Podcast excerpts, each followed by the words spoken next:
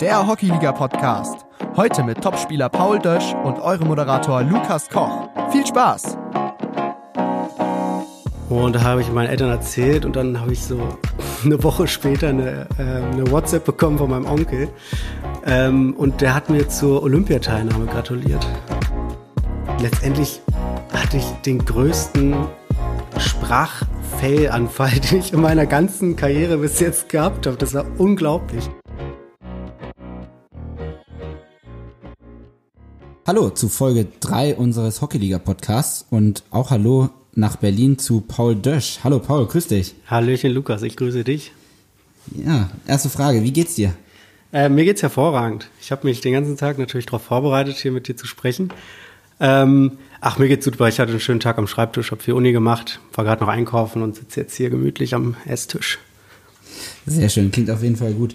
Ähm, stell dich doch einfach mal kurz vor, damit jeder weiß, wer du wer du heute bist und wem heute alle zuhören dürfen. Ähm, ja gut, ich bin der Paul Dösch aus Berlin, bin 22 Jahre alt, werde dieses Jahr 23 und ich spiele beim Berliner Hockey Club. Und das mittlerweile spiele ich beim BRC seit zwei Jahren. Davor war ich fast zehn Jahre beim Blau-Weiß.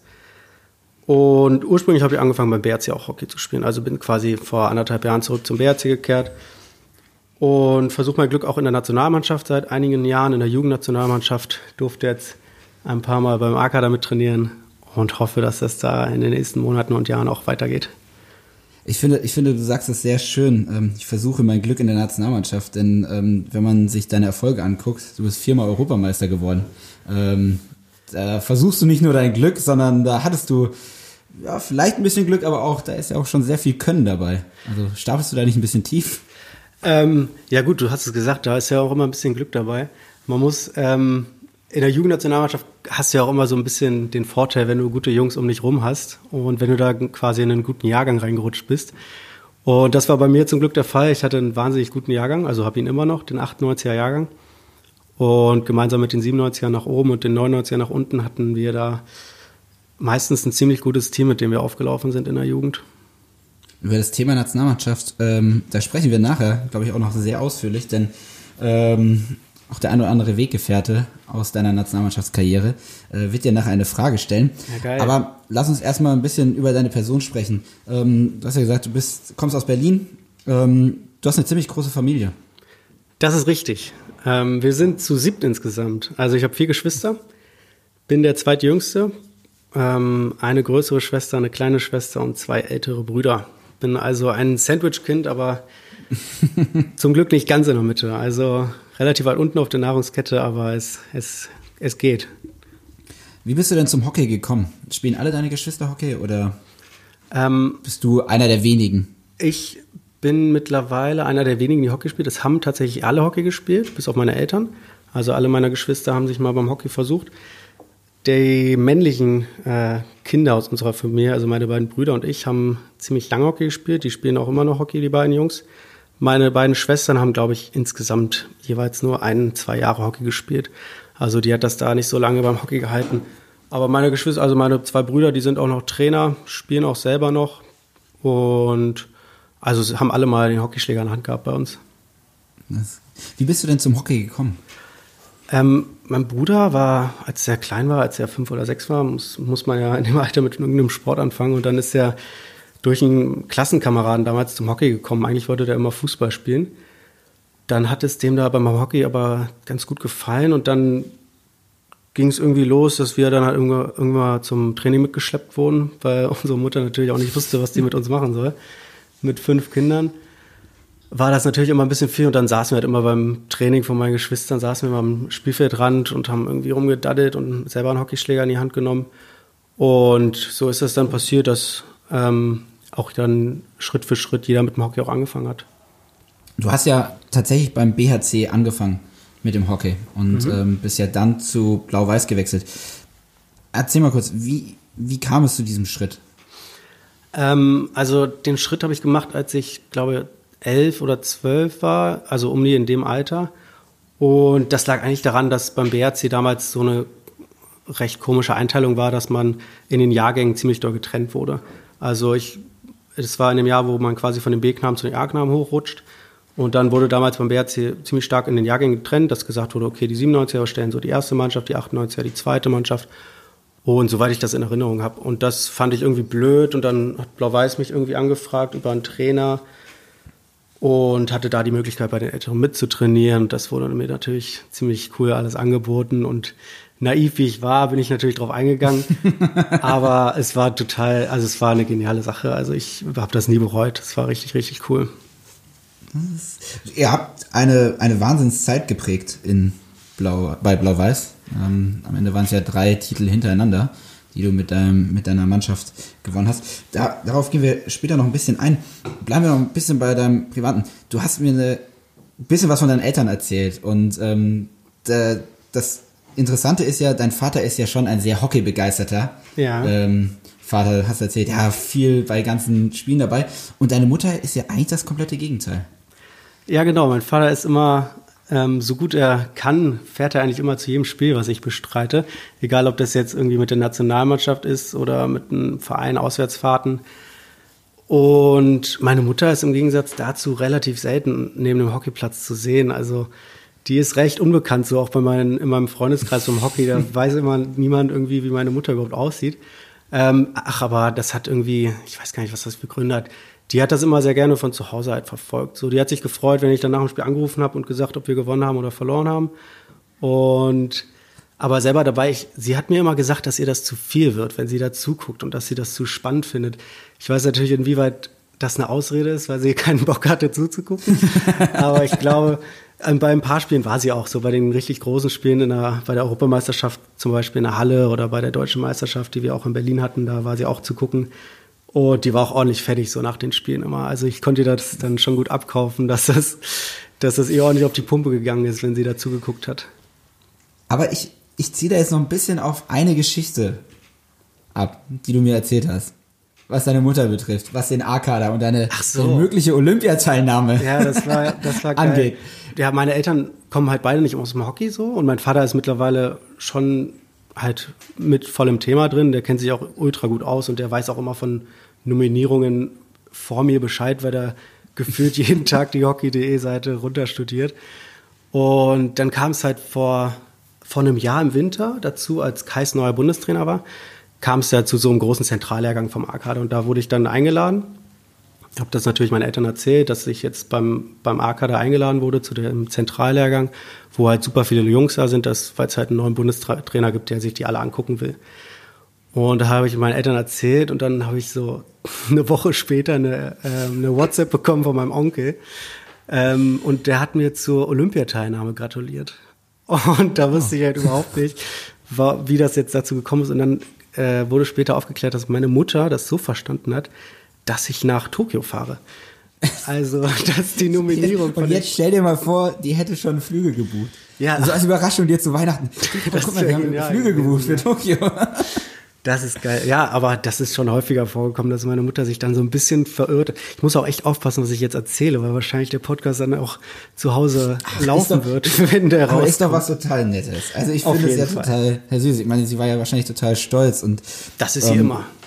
ja, ist ja Wahnsinn. Also, Ja. also ich finde es, ich finde es total, ich finde es total süß. Ich finde es super. Ähm, ihr seid ja eine ziemlich große Familie und äh, dich hat, das haben wir auch beide besprochen in unserem Vorgespräch, auch so ein kleines Klischee immer begleitet, denn wir beide hatten die oder haben die gleiche Schulausbildung Ja, genossen, stimmt. denn wir beide sind Waldorfschüler. Ähm, erzähl mal ganz kurz, was, was war für dich so das Prägendste an der Waldorfschule?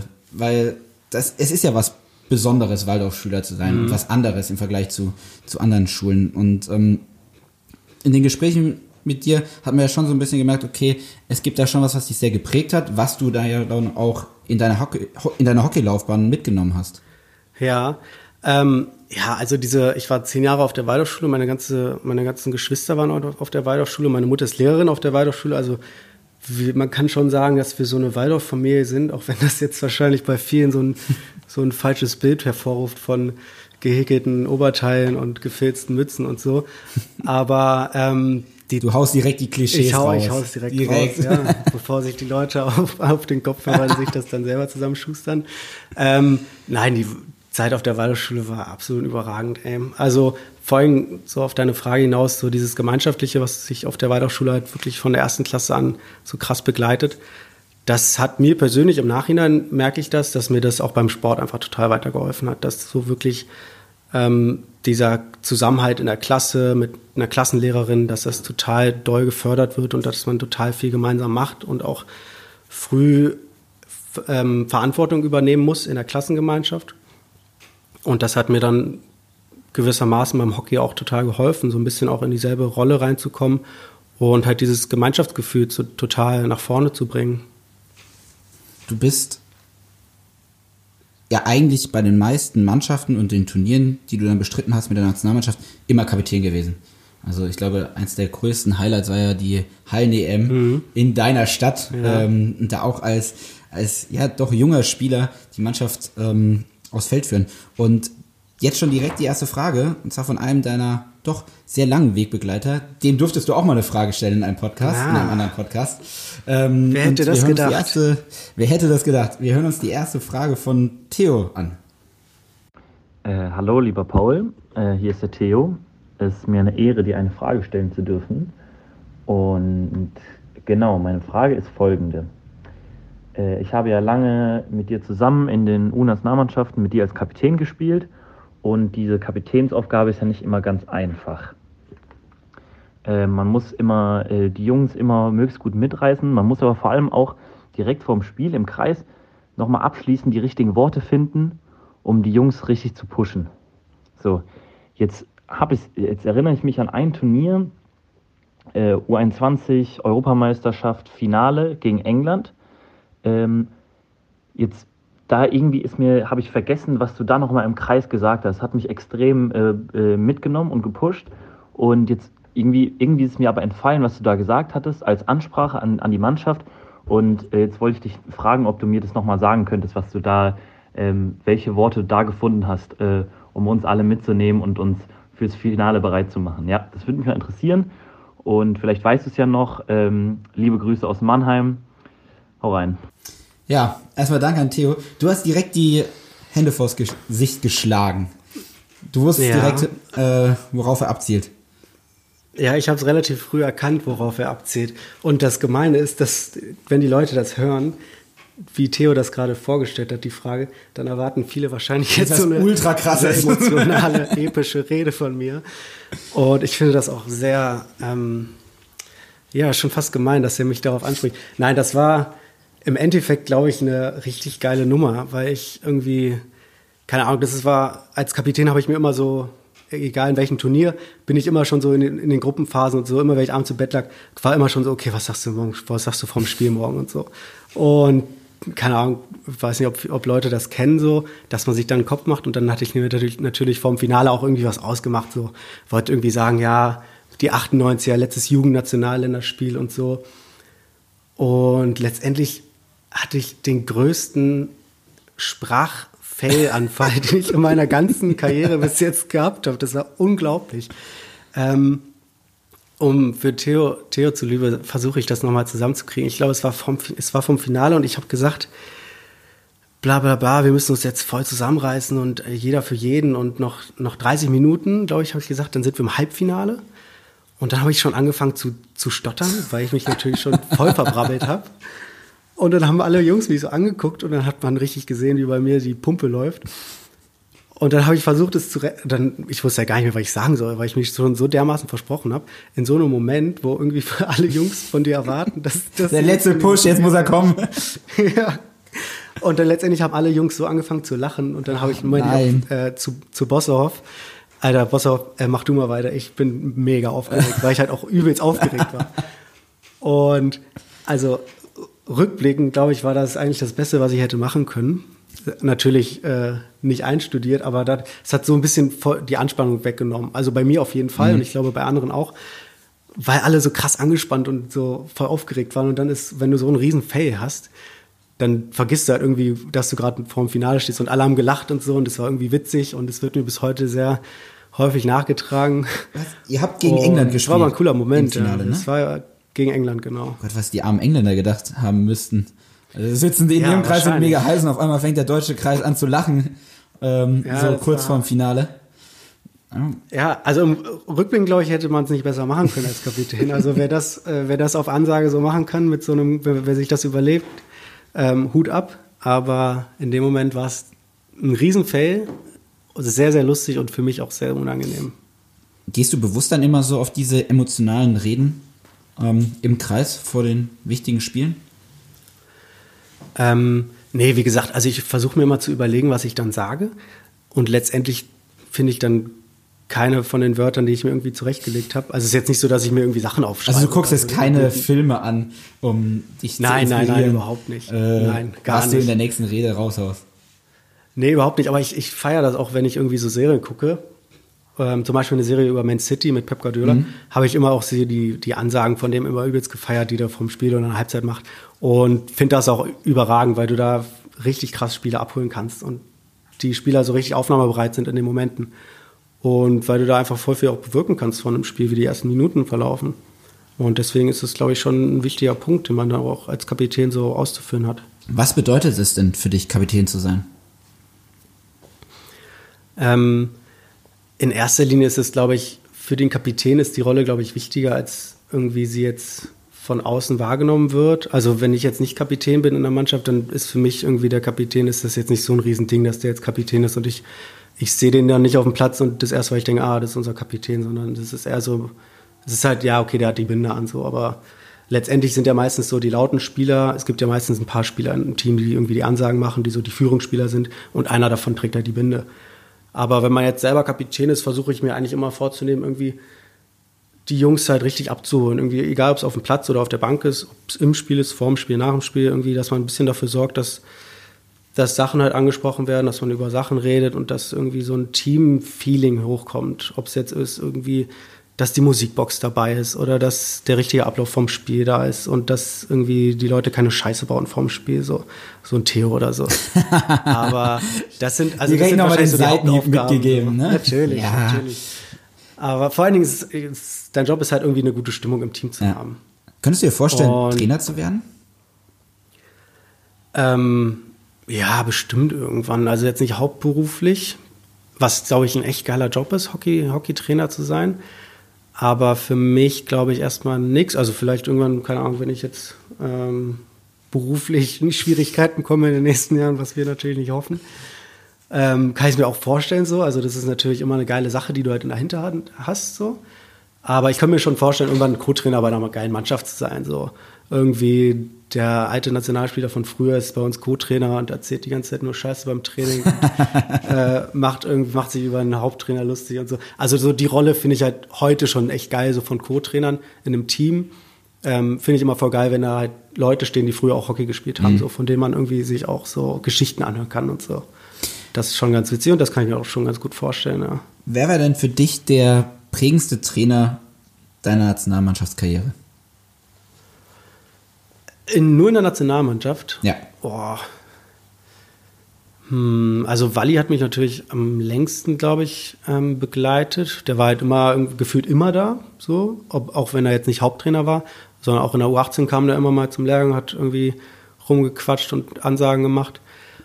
Und ja, ich würde schon sagen Walli. Also ich hatte in der U18 hatte ich auch André Henning, den ich auch überragend fand. Also das ist ja auch jetzt nicht so ähm, unbekannt, dass das ein, ein guter Trainer ist. Also der hat ja schon ein relativ gutes Standing so in Deutschland. Und aber im, im Endeffekt, glaube ich, ist es Walli, weil ich einfach am längsten unter Walli gespielt hat und mich auch als Kapitän halt unter Walli am meisten weiterentwickelt habe, weil ich halt von Walli auch die Verantwortung bekommen habe, zum Beispiel jetzt bei so einer Europameisterschaft in der Halle als Kapitän auflaufen zu können. Ja, und ähm, dieser Walli hat dir natürlich auch eine Frage gestellt. Ähm, Oh, das kann lang werden jetzt. nee, tatsächlich gar nicht. Also nicht so lang wie Nicht? Theo. Nee, er hat sich kurz gefasst. Das überrascht mich. Aber ähm, ja, er hat das Geheimnis seiner grauen Haare gelüftet.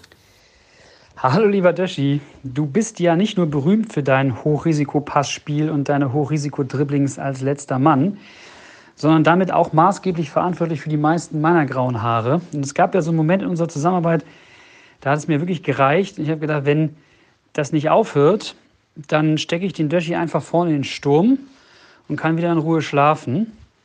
Und meine Frage an dich ist, Wäre das ein erfolgreiches Experiment gewesen, Paul Dösch als Stürmer? Wie viel Knipser-Qualität steckt denn eigentlich in dir? Ja. Also man muss ja dazu sagen, du bist Innenverteidiger. Ne? Ich bin Innenverteidiger, das ist richtig, ja. So, und jetzt die Umschulung zum Stürmer. Zum Stürmer. Also ich kann Wally da sehr gut, sehr nachvollziehen. Also mir hat es auch oft gereicht auf dem Spielfeld. ähm, ich glaube, es würde mh, hm, mal so, mal so. Ich, ich, ich sehe mich schon als Stürmer auch in gewissen Momenten, aber eher so der Kreisstürmer, der vorm Tor parkt. Ähm, aber das kommt auch daher, dass ich Heinhockey halt so geil finde und Heinhockey halt auch so viel vom Tor und viel klein-klein und irgendwie jeden Ball aufs Tor bringt. Und ich glaube, es wäre ein sehr erfolgreiches Experiment, vor allem wenn Wally der Trainer wäre. Ähm, ich wäre halt jetzt kein Stürmer, der sich die Bälle an der Viertellinie abholt und dann irgendwelche Verteidiger überrennt. über den linken Fuß in den Kreis, AG genau, links oben. Das, das sehe ich, also da habe ich, ähm, ich bin ja schon ein sehr schneller Spieler, würde ich jetzt behaupten, aber so schnell, dass es für einen Sturm reicht, denke ich nicht. Also ich wäre dann so ein, so ein Jonathan Fröschler, weißt du, vom Tor, der sich die Dinger da abholt und aufs Tor knallt. Also da sehe ich mich schon. Irgendwann vielleicht. Vielleicht wäre Hockey 5 dann so die perfekte Sportart für dich. Das wäre genial, ja. Soll ja jetzt kommen. Ist das so? Also ja, also ich weiß, ich, zum Beispiel jetzt mit der, ähm, ich darf bei der Schweiz immer so ein bisschen mitmachen und die haben tatsächlich mhm. jetzt ein Qualifikationsturnier ähm, in der Ukraine für Hockey 5. Das klingt attraktiv. Und in Ludwigsburg wird ja jetzt auch ein Hockey 5 Feld gebaut. Ach geil, das wusste ich überhaupt nicht. Das ist ja lustig. Ja, siehst du, du musst halt über den Teller rein. Das wäre was für du mich. Du musst über den Teller hinausschauen. Auch mal das stelle ich mir ein bisschen vor wie Beachhockey. Da war ich auch sehr gut drin. Okay, fein. wie Beachhockey. ja, so ein bisschen Tricks, ein bisschen Freestyle, ein bisschen machen, was man will. Warst du mal auf so einer Beachhockey-DM? Äh, ja. Ja? Das kann ja, ja. Ist ja, hast, hast du gewonnen? Nee, doch, war ich, war ich. Äh, nein, gewonnen nicht. Ich glaube, wir haben am, ähm, am Sonntag früh. Also, Musstet ihr spielen? Ein schwieriges Spiel für alle, die auf der Beachhockey-DM sind. Äh, da haben wir gegen die, gegen die Fürste äh, und Olli Korn Gang gespielt, die machen ja immer mit. Und die waren recht fit an dem Sonntag früh, was mich auch überrascht hat und wir irgendwie nicht. Ja, die hatten halt den Fokus, diesen DM-Titel zu gewinnen. Das hatten die wahrscheinlich, mhm. ja. Mhm. Den haben wir verloren am Abend. Oh, okay. Aber du hattest ja sonst noch einige DM-Titel. Also so ist es ja nicht. Also ein paar hast du ja in deiner Sammlung. Ähm, du hast einen ganz tollen Satz gesagt und ich hoffe, ich kriege ihn so hin. Äh, du hattest ja jetzt deine ersten A-Color-Lehrgänge und dann hattest du gemeint, du musst dir jetzt eine andere Stärke suchen. Ja. Jetzt erzähl mal, was, was meinst du damit? Ähm, naja, das ist ja so, wenn man jetzt in ein neues Team kommt, egal ob man jetzt irgendwie den Verein wechselt oder jetzt zum A-Kader kommt, dann ist man ja neu im Team und dann muss man sich halt irgendwie so ein bisschen auch anpassen und versuchen halt das, das Beste, was man kann, irgendwie einzubringen, weil sonst hat man ja irgendwie keinen Input fürs Team. So. Und das ist ja auch so die Prämisse in der Nationalmannschaft, dass halt jeder in der Mannschaft irgendwas am besten kann. So. Und da meine Stärken in den letzten Jahren immer auf dieser Mannschaftsführung und irgendwie Führungsspieler sein und dass das immer so meine Stärke war und das natürlich jetzt schwierig ist, direkt bei dem A-Kader umzusetzen, weil es da ja auch ein, zwei Jungs gibt, die das ganz gut machen, ähm, habe ich halt gemerkt, also nicht jetzt da erst gemerkt, sondern wusste ich auch vorher, dass ich da halt irgendwie anders punkten muss so und halt mit meinen Hockey-Qualitäten punkten muss. Und das ist mir am Anfang auch super schwer gefallen, halt, weil man eine ganz, ganz andere Rolle im Team hat und weil ich mich halt sehr viel wohler fühle in dem Team, wo man halt dann nach einer Zeit eine gewisse Rolle eingenommen hat und dann halt seine, also meine Stärken ausspielen kann. Was halt ist, Ansagen machen, andere Spieler besser machen und ein gutes Gefühl verteilen, so. Und das ist halt schwierig in der Mannschaft, wo man jetzt ganz neu drin ist. ist total, ich finde es total beeindruckend, dass du so reflektiert bist. Ähm, auch, ja, weißt, was sind meine Stärken, was sind meine Schwächen. Und ähm, das haben ja auch nicht viele. Äh, da verrennen sich ja dann manche auch so ein bisschen drin. Ja, also ich finde, das macht auch, also ich jetzt, jetzt abgesehen von mir, sondern dass ich finde, dass bei den richtig guten Spielern, dass man da auch meistens merkt, so dass die halt genau wissen, was sie richtig, richtig gut können und das auch richtig, richtig gut machen und auch richtig oft dann machen. Und das ist dann halt irgendwie das Erfolgsrezept von den richtig guten Spielern, dass sie halt die Stärke, die sie haben, richtig krass austrainieren und einfach richtig gut auf den Platz bringen. So. Und natürlich hast du dann auch Spieler, die irgendwie alles können und die brauchst du auch in jeder Mannschaft. Und das ist auch, glaube ich, für einen Trainer das Beste, was es gibt, wenn du Leute hast, die wirklich alles können. Aber letztendlich sind es irgendwie so die Leute, die das Spiel entscheiden, meistens irgendwelche Jungs, die irgendwas richtig, richtig gut können, die entweder richtig gut, ähm, also richtig schnell sind, irgendwie irgendwelche, irgendein Attribut haben, die sie halt total absetzt von anderen. hast du so aus deiner Kindheit ein Sportvorbild gehabt? Ist gar nicht Hockey Äh, ja. vielleicht, sondern vielleicht auch äh, Tatsächlich. sportartübergreifend. Ähm, ich bin ein riesen Per Mertesacker-Fan gewesen. Also immer noch, bis heute. Per Mertesacker, für die, die nicht, nicht kennen, ähm, Weltmeister 2014, Fußballer. Von Arsenal letztendlich, hat er lange bei Arsenal in England gespielt. Und das war so ein großer Schlagsiger, also ähnlich wie ich. Und ähm, Kann, ich- kann ich, den kann habe ich nur immer bestätigen. total gefeiert. Also ich habe den irgendwie, ich weiß gar nicht, wie das gekommen ist. Ich glaube, ich habe den irgendwann mal bei FIFA gespielt und habe mit denen immer rumgegrätscht und der hat irgendwie jeden Ball abgefangen, weil der so lang ist. Aber letztendlich richtig gut Fußball spielen konnte der nicht. Und der hat auch ein richtig geiles Buch geschrieben, das irgendwie so ein bisschen beschreibt, wie er Weltmeister geworden ist, ohne wirklich ein Talent für Fußball zu haben. Und bei dem hat mich irgendwie immer fasziniert, dass der irgendwie so halt genau weiß, dass er eigentlich gar nicht so richtig gut Fußball spielen kann, aber halt trotzdem diesen Weg bis zum Weltmeister geschafft hat, weil er halt irgendwie durch seine Qualitäten richtig krass punkten konnte. Irgendwie, der heißt immer, auch es gibt ja dieses bekannte Interview von dem, wo der der sagt, Eistonne, ich leg mich ja. jetzt in die Eistonne und so. Und das ist, das ist halt, beschreibt, beschreibt ihn halt voll geil. So. Ja, man muss weil ja er halt dazu so sagen- voll ehrlich ist und voll bodenständig und Genau, und er hat ja aber auch in der Vorrunde, wenn ich mich recht entsinne, hat er ja gespielt und wurde ja dann irgendwann auf die Bank gesetzt und hat dann nicht mehr gespielt. Mhm. genau, und der hat für dann ihn nur war das ja so, nur okay, eingewechselt ähm, dann. es ist, es geht hier um die Mannschaft, es geht hier um unseren, um Mhm. unser Ziel und ähm, ich, stell, ich ordne mich dem unter und ähm, das finde ich eigentlich total, total gut. Ja, ich fand den auch immer echt beeindruckend, so wie der, wie der aufgetreten ist. Und der fand auch irgendwie immer alles witzig, so. Das fand ich auch immer so geil an dem, dass der irgendwie auch alles immer mit bisschen Humor genommen hat, so. Weil der irgendwie das auch, der meinte auch immer so, ja, es ist halt irgendwie nur Fußball, so. Und das ist halt irgendwie auch eine geile Einstellung, finde ich, so, wenn Fußballer so, so reflektiert und so cool sind, dass sie sagen, ja gut, es ist halt Fußball so. Und wenn es jetzt scheiße gelaufen ist, dann ist es halt so. Aber es ist ja trotzdem alles gut so. Guck mal, jetzt können wir sogar in unserem Podcast heute noch einen Buchtipp raushauen. Ein Buchtipp. ja. Den Buchtipp, Äh, Weltmeister ohne Talent von Per Mertesacker. Unglaublich, also wirklich gut. Es gibt viele Biografien über Fußballer. Ähm, und ich würde sagen, das ist die beste. Das ist auch die einzige, die ich gelesen habe. Also Aber es gibt viele, ne? es gibt super viele, aber das ist die beste. Sehr schön. Ich würde mal echt gerne wissen, wenn du so ähm, Fußballkinder fragst jetzt, ähm, wer ist dein Vorbild, wie viele sagen Per Mertesacker? Ich bezweifle, dass es viele sind. Ich, ich würde hoffen, dass es so eine Community gibt. Ich weiß es aber leider nicht. Vielleicht gibt es ja so eine, So eine Per Mertesacker Community. ja, so ein, so ein Instagram-Account. So weißt du? So ein Ultras, du gehst direkt da aufs Ganze. Natürlich. äh, ähm, liest du denn allgemein gerne? Äh, ungern. Also ich lese auch nicht viel. Leider. Na, was heißt leider? Ich, ich mag es halt nicht so gerne. Ich habe ganz viele Bücher mal angefangen und dann wirklich nach 20 Seiten nochmal aufgehört. Weil irgendwie, weiß nicht, kann das nicht so gut. Also ich kann, ich kann lesen so, aber ich habe dann irgendwie, weiß nicht, immer die Motivation verloren zu lesen und das finde ich auch total schade. Aber es ist halt, wie es ist. Und wenn man es nicht so geil findet, dann muss man es ja auch nicht machen. Wir gehen jetzt gerade so ein bisschen von der Nationalmannschaft weg, das ist auch gut, ein bisschen wieder zum privaten Paul. Ähm, du, hast es, du hast es noch gar nicht erwähnt, äh, was du denn beruflich machst. Beruflich. Ähm, beruflich bin ich Sportsoldat. Also ich bin seit das ist mein Beruf. Das ist eine richtig ich gute Antwort jetzt gewesen. Muss.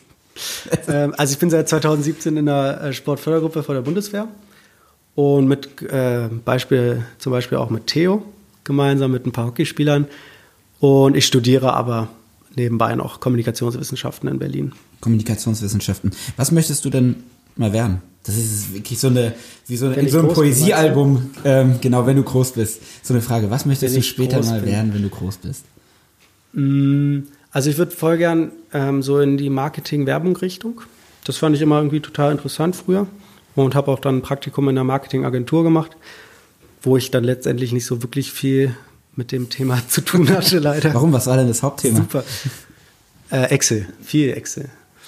Aber es hat auch sehr viel Spaß gemacht. Nein, aber die, so dieses Agenturleben ähm, und diese Zeit da in der Agentur, es waren drei Monate, fand ich auch wirklich richtig geil. Auch wenn die Aufgaben an sich, die ich da gemacht habe, relativ ungeil waren so.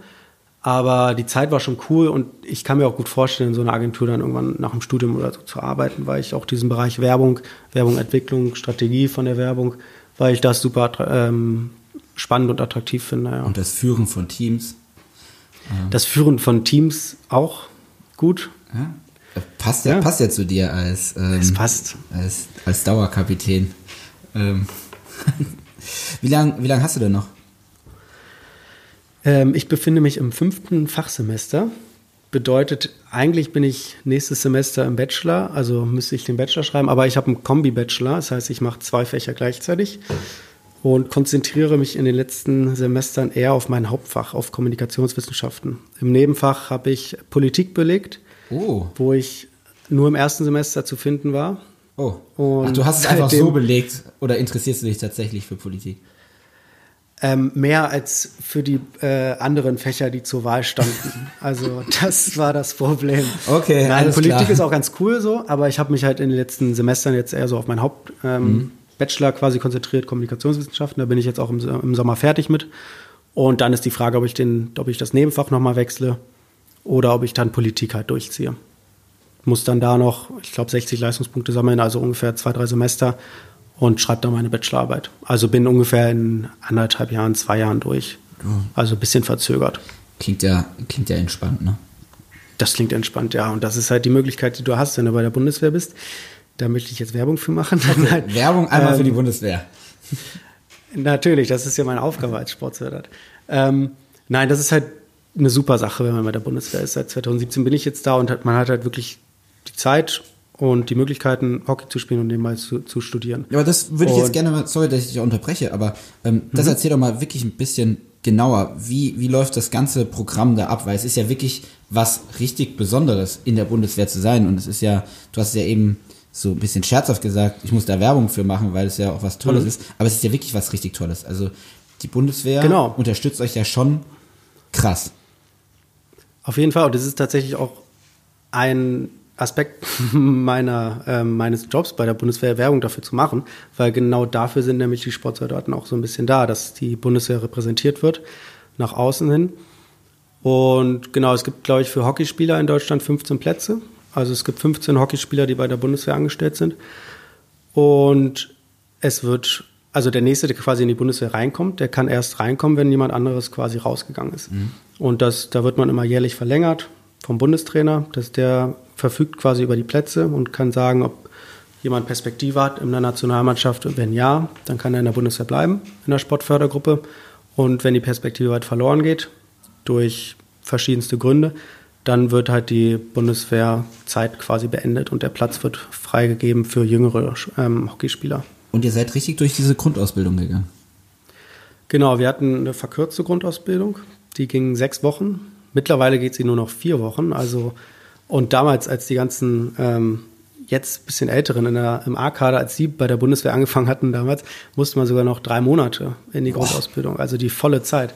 Und damals konnte man neben, nebenbei auch nicht studieren und so. Also das ist schon mittlerweile echt äh, harmlos, so die, die Ausbildung bei der Bundeswehr.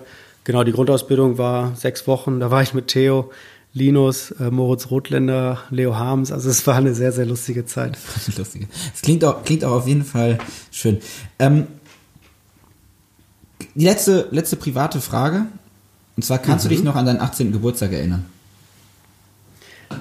Ähm, ja, Du fängst jetzt an zu grinsen. Wieso? Du bist jetzt richtig. Wieso? Weil, ähm, ja, wenn man deinen Instagram-Account, jetzt mache ich mal Werbung für deinen Instagram-Account, ähm, Oh, sehr durchgeht, gerne. Ähm, da kommt immer wieder ein ganz treuer Wegbegleiter von dir. ja. Wer könnte das denn Wer sein? könnte das denn sein? Ihr habt große Erfolge bei Blau-Weiß gefeiert. Und ähm, natürlich, auch wenn ihr jetzt, oder wenn euch Städte trennen, ähm, aber Thies schickt dir aus Köln auch eine Frage. Oh, da freue ich mich besonders. Moin Großer, ich hoffe es geht dir gut. Ja, wenn du bei so einem tollen Podcast dabei bist, ist es mir natürlich eine ganz besondere Freude, dir auch eine Frage stellen zu dürfen. Und zwar würde ich gerne wissen, ob du dich noch an deinen 18. Geburtstag erinnerst und könntest da vielleicht einmal den Zuhörern erzählen, wie du den so gefeiert hast oder wie wir den gefeiert haben und einmal eine Bewertung deiner Performance abzugeben. Ja, ansonsten wünsche ich euch noch viel Spaß und grüß mir die anderen Jungs. Haut rein. Jetzt erstmal ganz kurz nochmal zu Thies. Ähm, Ja. Ihr habt ja schon sehr lange zusammengespielt, oder? Sehr lange, das stimmt. Thies ist gewechselt zu Blau-Weiß. Er kam ursprünglich von den Wespen, also von den Zehnhofer Wespen aus Berlin. Und ich glaube, er ist gewechselt 2000, oh Gott, 15 ungefähr. Also genau als wir zu den Herren kommen, gekommen sind, der 98er Jahrgang. Und dann ist er zu uns gekommen, noch mit Louis Gill und Niklas Daubner. Das war so eine Dreierklicke von den Wespen, die wir quasi erworben konnten. Das hast du, das hast du sehr schön formuliert. ja. Erworben. Aus freien Stücken sind die zu uns gekommen, zu Blau-Weiß damals. Wahnsinn, man merkt, du machst irgendwas mit Kommunikation. Ja, ja. Herrlich. Und genau, dann wurden wir, glaube ich, noch einmal Vize-Deutscher Meister auf dem Feld gegen die berühmt-berüchtigte 97er-Gang von Mülheim. Und dann haben wir es geschafft, dreimal hintereinander Deutscher Meister zu werden. Zweimal in der Halle und einmal auf dem Feld. Das war auch echt eine schöne Zeit mit den 98er, 99ern bei Blau-Weiß. Das war echt cool mit einem großen Abschluss, die Hallen-Deutsche Meisterschaft in Berlin in der eigenen Halle, dass wir die gewinnen konnten. Das war schon echt richtig, richtig geil. Und nach dem Finale war deine Mama ganz schön platt. Weil so emotional Ganz schön war. platt war die. Da war sie, da war sie tatsächlich auch da, ja. Das stimmt. Jetzt- Reden wir genau über die Spiele, wo meine Mutter da war. Siehst du mal. Jetzt aber mal zur Frage, ähm, Zur Frage, ja. von Thies. Ich habe das Gefühl, jeder, der mir hier eine Frage stellt, der will mir irgendwie schaden. Ja, aber ist ja, also ich denke mal, ähm, Thies wird bestimmt auch irgendwann mal im Podcast vorkommen. Dann kannst du dich Oh ja, revanchieren. da würde ich mal schauen, ob ich da was finde. Thies ist ja ähm, ein Musterschüler. der hat ja keine Fehler. Ähm, mein 18. Geburtstag. Ähm, der war, ich wollte tatsächlich mal von meinem 18. Geburtstag gibt es gar, gar nicht so viele Geschichten, weil ich in meinen 18. Geburtstag reinfeiern wollte. Und dann einen sehr, sehr schönen Abend hatte und dann anscheinend irgendwas Schlechtes gegessen hatte am Tag, dass ich vor Mitternacht leider die Lichter schon aus hatte. Also es war, es war eine große Party geplant. Und dann führte wahrscheinlich, vielleicht war da auch ein Kaltgetränk noch dabei, das mich dann ausgenockt hat. Das da kann ich mich leider nicht dran erinnern, woran das letztendlich wirklich lag, dass ich um halb zwölf auf dem Rasen lag. Aber es war, es war ein super Abend. Also ich glaube, Thies hat auch sehr viel Spaß.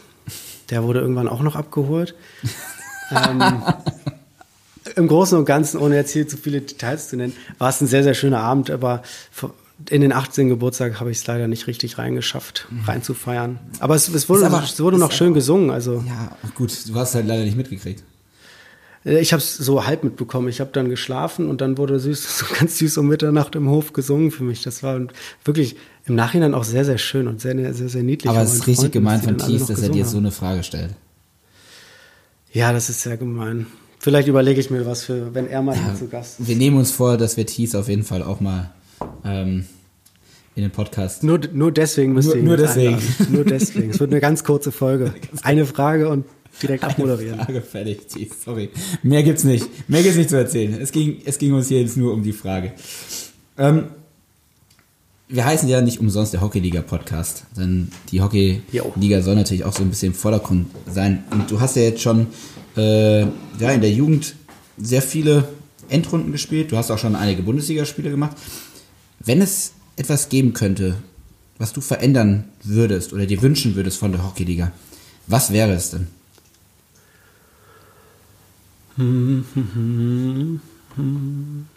Mehr Hallenhockey. Nein. Mehr Hallenhockey. Ähm, Man merkt richtig, nicht. du bist ein richtiger Hallenhockey-Fan. Also Hallenhockey dürfte, Hallenhockey. Hallenhockey dürfte auf keinen äh, Fall abgeschafft Saison. werden, ne? Hallenhockey ab September bis Mai. Das wäre so. ähm, nein, natürlich. Ich glaube, wenn ich was verändern könnte, dann wäre das genau das, was jetzt verändert wurde. Und zwar, dass es ähm, mehr K.O.-Spiele gibt. Also, dass es, wie gesagt, im Viertelfinale anfängt und nicht erst im Halbfinale. Ja. Weil das finde ich immer echt super cool, wenn man die Möglichkeit hat, im Nachhinein, also im späten Verlauf der Saison, trotzdem noch irgendwie in diese K.O.-Spiele reinzukommen. Und ich finde, die, das System, was jetzt gerade da ist, mit den zwei Sechsergruppen und gerade mit diesem Viertelfinale, finde ich, finde ich super, super cool. Dass nicht nur die ersten vier ins Halbfinale und zum Final vorkommen und die, Rest, die restlichen Mannschaften haben dann quasi Saisonende, sondern dass die Saison da ein bisschen verlängert wird und dass man die Möglichkeit hat, nochmal ins vierte Finale zu kommen, auch wenn man jetzt, sagen wir mal, den Start der Saison ein bisschen verpennt hat oder mhm. am Ende viele Punkte verloren hat, sondern dass man da nochmal die Möglichkeit hat, vielleicht auch mal mit einer Überraschung einen großen Gegner in einem Viertelfinale zu schlagen. Was bedeutet denn allgemein die Bundesliga? Ähm, die Bundesliga bedeutet mir recht viel. Also ich habe letztens mit einem Kumpel darüber geredet, dass man jetzt dadurch, dass seit Oktober keine Spiele mehr waren, hat man so total so die Bundesliga aus den Augen mhm. verloren. Da, klar, man verliert so ein bisschen Hockey aus den Augen und es verliert alles so ein bisschen an Wichtigkeit. Aber wenn man jetzt in der Saison steckt, so, dann ist Bundesliga schon eine richtig geile Sache. Also ich fand das immer so, so geil, wenn man aus der Jugend in den Herrenbereich kommt. Dann, und so genau diese Saison, wo man noch Jugend spielt, aber auch schon bei den Herren mitspielt. Mhm. Und dann war immer so geil der Unterschied zwischen so einem Jugendspiel, da gewinnst du dann halt 4, 5, 1 so in einem, in einem Ligaspiel in Berlin. Und bei den Toren freuen sich alle, aber wenn du dann in der Bundesliga ein Tor machst, da rasten halt alle aus, als wenn du bei ja. der deutschen Meisterschaft wärst weißt du? Und das fand ich immer so geil an der Bundesliga und am Herrenhockey so, dass halt jedes Tor, und das ist bis heute so, ähm, dass jedes Tor halt so übelst abgefeiert wird und auf der Bank und auf dem Platz und so, dass jedes Tor halt richtig was bedeutet und das finde ich halt wirklich richtig geil an, an der Liga. Ich weiß nicht, ob das jetzt an unserem Team liegt oder an den Teams liegt, mit denen ich bis jetzt zusammengespielt habe äh, in der Bundesliga, aber dass diese, und da merkt man auch die Wichtigkeit, die dahinter steckt, so mhm. in der Mannschaft, dass die Tore einfach wirklich so zelebriert werden und so gefeiert werden, dass, das, dass da echt was hintersteckt. Ja, wenn man, ich hatte es dir in unserem Telefonat erzählt, wenn man dich googelt oder wenn man nur den Namen eingibt, dann kommen ein mhm. Haufen Zeitungsartikel. Und das habe ich noch nie gemacht. Hast, hast du noch nie gegoogelt? Nein, noch nie in meinem Leben. Das glaube ich dir nicht. Du hast dich doch, komm. Jeder hat sich schon mal ah, gegoogelt. Ja, Jetzt komm, jeder hat sich doch schon mal gegoogelt. Einmal. Ja, einmal. Äh, zweimal. Ja, okay. Aber man Maximal dreimal. okay. Lassen wir es so stehen. Aber man bekommt ja wirklich das Gefühl, wenn man dich, wenn man, wenn man sich oder wenn man dich googelt, ähm, du bist so das neue Berliner Hockey-Aushängeschild. Es gibt wirklich unfassbar viele Artikel ähm, von dir.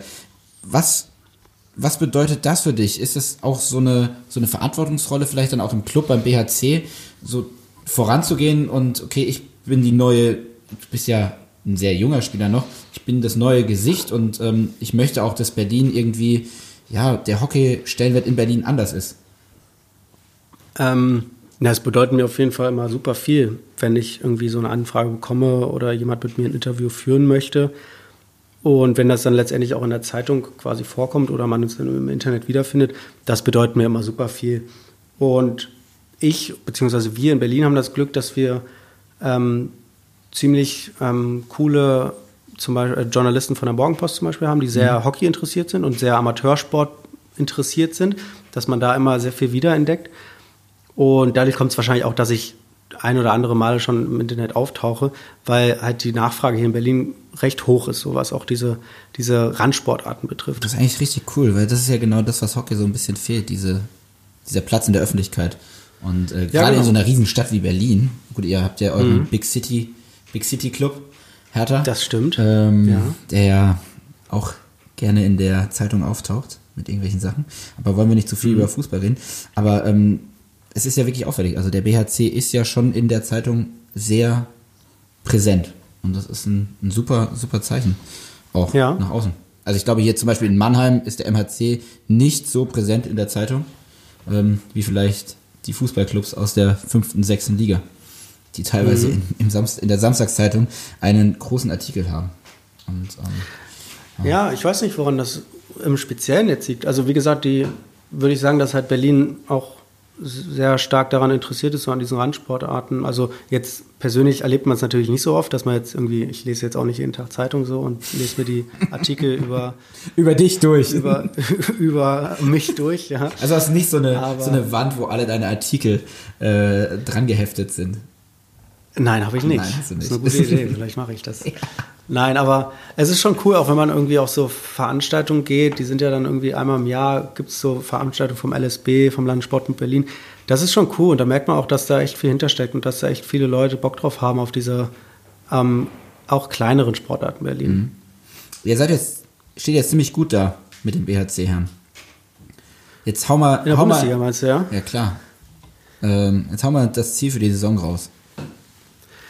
Ähm, das Ziel für die Saison nein, wir ist anders, natürlich, Paul. deutscher Meister zu werden. Okay. Ja, jetzt habe ich schon Jetzt gesagt. hast du schon gesagt, jetzt wollte ich sowas machen wie, jetzt mal dir mal deine Traumwelt in Okay. einem Jahr mit dem BHC.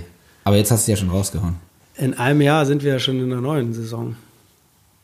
Nee, in einem Jahr haben wir gerade das in der Halle hinter uns. Ja, ich wollte schon sagen, gar nichts mit Halle gesagt, Ja, du. da haben wir schon zwei Titel. Zwei Titel. Ja. Nein, unser Saisonziel ist natürlich, Saisonziel ist halt immer so ein bisschen schwierig zu sagen, weil du halt auf der einen Seite sagst, okay, wir haben dieses Jahr ein Viertelfinale, dafür sollte es reichen. Und wenn du da halt dann, da spielst du halt gegen, je nachdem, auf welchem Platz du landest in deiner Gruppe, spielst du ja entweder gegen Mülheim, die wahrscheinlich Erster werden in einer anderen Gruppe, oder gegen einen der Hamburger. Und wenn du gegen einen der Hamburger spielst, dann haben wir das Gefühl, dass wir eher als Favorit ins Spiel gehen. Und wenn du gegen Mülheim spielst, dann wird es halt schon schwierig. Aber wenn du halt in so ein Viertelfinale gehst, dann willst du es halt gewinnen. Und wenn du beim Final Four bist, dann willst du ja nicht im Halbfinale rausfliegen. Also deswegen ist dieses Saisonziel. geil, wenn irgendeiner zum, Ja, zum Final das ist- ja, ich würde gerne eine geile Turnierparty haben am Samstag. Ja, Samstagabend ist schon geil immer. Ja. Ihr wart ja echt knapp dran. Ich meine, beim letzten Final Four in Stuttgart in der Halle. ja, das war echt, das war auch ein sehr skurriles Spiel, weil wir letztendlich auch gegen so ein, also gegen Mülheim gewonnen haben, was, wo wir auch echt gut gespielt haben. Und das Finale, das wissen ja wahrscheinlich die meisten nicht, da haben ja bei Rot-Weiß, ich weiß nicht, fünf Berliner mitgespielt. Also das war echt, also es war halt so lustig, weil wir am, weil wir am Abend vorher, am Samstagabend, saßen wir halt mit Tees auf dem Hotelzimmer zusammen so. Also ein paar, paar von unseren Jungs mit Tees auf dem Hotelzimmer und dann meinten wir so, ey yo, morgen ist einer von uns deutscher Meister so. Das ist irgendwie total lustig. Und dann war man halt so, okay, wenn wir jetzt gewinnen, dann ist es halt überragend, dann haben wir den deutschen Meistertitel, aber wenn wir verlieren, dann ist Tees halt deutscher Meister so. Da hat der seinen ersten Erfolg bei, bei Rot-Weiß geholt so. Deswegen, es war jetzt irgendwie so, auf der einen Seite Win-Win irgendwie, auf der anderen Seite war es halt total schade, weil, der, weil BHC seit 2012 endlich mal wieder im Finale Ja. stand. Und dass es dann an einem Tor hapert, das war natürlich kacke so. Gerade weil halt so viele Jungs beim BHC halt irgendwie, weil der BHC auch so ein anderer Verein ist, halt wie ganz viele andere Mannschaften in der Bundesliga, weil halt irgendwie auch, auch kaum Geld im Verein fließt und dass kaum Spieler irgendwie was dafür bekommen und das ist halt wirklich noch so richtig. Ja, wir haben uns immer so ein bisschen als Schulhockeymannschaft verglichen. Auch bei, bei, bei der, Hättet ihr jetzt bei, eh, hättest du jetzt gesagt, so das gallische Dorf gegen die, gegen die Römer oder sowas? Ähm, okay, aber Schulhockey finde ich so- auch einen geilen Vergleich. Ja, als wir in Stuttgart angekommen sind beim, beim, beim Final Four in der Halle, dann, dann war so, hatten wir dieses Abschlusstraining am Freitagabend und alle sind da rumgelaufen wie Falschgeld. Und dann wollten wir noch so ein Trainingsspiel machen und dann hat, dann hat irgendjemand gesagt, ja, wir haben jetzt nur unsere, äh, wir können jetzt nur in Trikots spielen.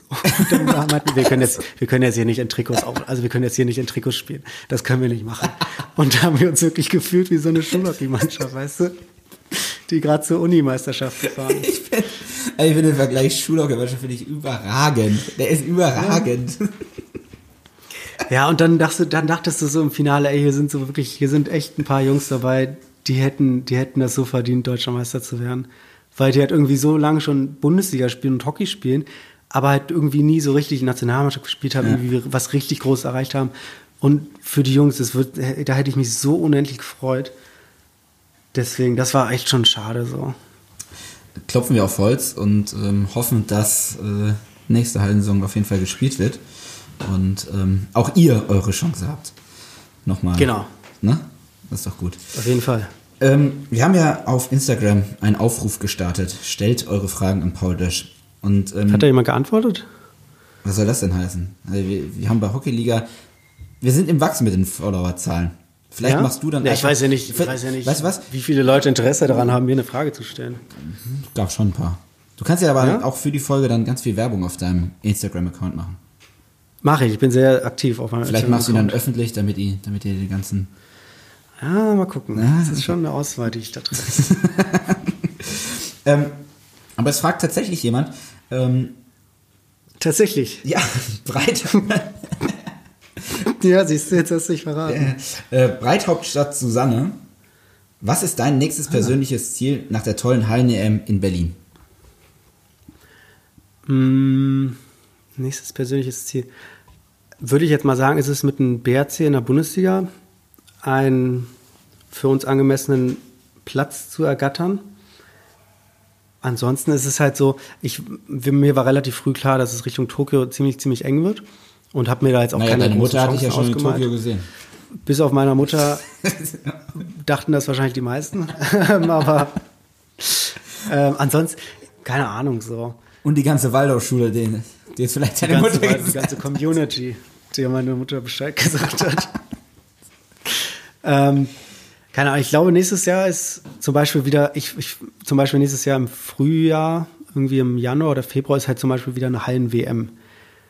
Und allein das ist schon wieder so geil. Also auf sowas würde ich mich halt wieder haben, voll es freuen. ist ja Hallen-EM auch im Januar in Hamburg.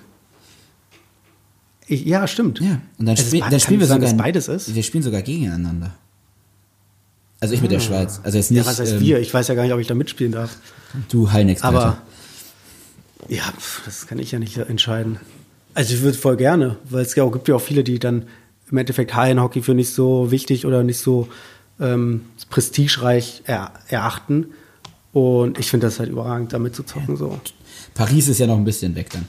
2022. Genau, das wäre dann so langfristig gesehen ähm, eine Veranstaltung, wo ich gerne mitfahren würde. Die Und mal gucken, ob das in den nächsten Jahren halt irgendwie so in den Plan passt. schauen wir mal, ne? Ja, Dann wirst du nochmal eingeladen. sehr gut. Die nächste Frage von eBims, cooler als du. Das ist auf jeden Fall ein interessanter Instagram-Name. Ähm, mit wie vielen Jahren muss man mit Hockey anfangen, um so weit zu kommen wie du? Mm, Ich glaube, das ist recht egal, wann man anfängt. Also zu spät, dann je später man anfängt, desto enger wird's natürlich. Aber ich, das Ding ist halt beim Hockey fangen die meisten halt schon so mit sieben, acht und noch jünger an. Es gibt halt, ich glaube, es gibt wenig richtig gute Hockeyspieler, die mit 15 erst beim Hockey angefangen haben. Aber ich glaube, es ist auch möglich. Tatsächlich, Pete, Arnold, ich muss, ich weiß das gar nicht genau, der hat auch lange im A-Kader gespielt. Ich glaube, der hat recht spät mit Hockey erst richtig angefangen. Der hat ganz lange richtig gut Tennis gespielt und auch sehr professionell und hat sich dann letztendlich recht spät erst so fürs Hockey entschieden. Ich glaube, da muss ich nochmal nachhaken. Aber der hat, ich glaube, keine Ahnung, mit 12, 13 erst so richtig Hockey gespielt. Und ansonsten kann man das natürlich immer schwer sagen. So. Aber die, die Basics, die lernen halt die meisten schon so im frühen Alter, würde ich sagen. Oh.